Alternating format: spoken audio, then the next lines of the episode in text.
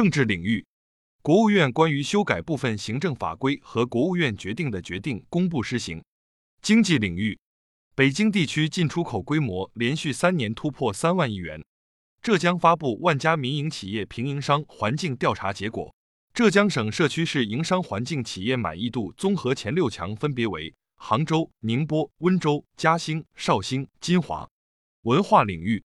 国家文物局发布通知，鼓励各地博物馆策划推出以春节文化为主题的系列展览。我国科研人员发现木本植物新种荔波金丝桃。国家一级保护动物大宝现身河北衡水湖。一月二十日将迎来二十四节气中最后一个节气大寒，月和卯星团将在当晚上演。届时只要天气晴好，我国感兴趣的公众有望目睹到这两个不同天体上演的互动一刻。教育领域，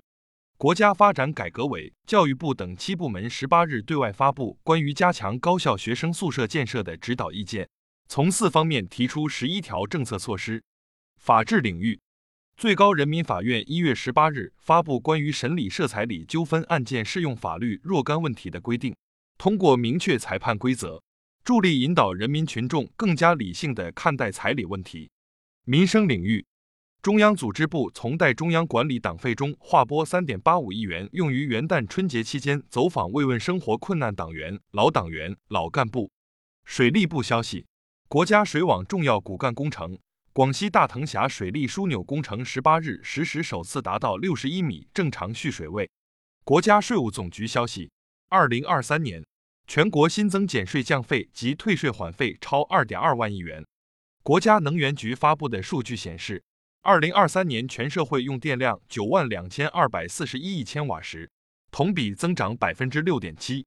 截至二零二三年底，脱贫地区农副产品网络销售平台。八三二平台累计销售额突破五百亿元。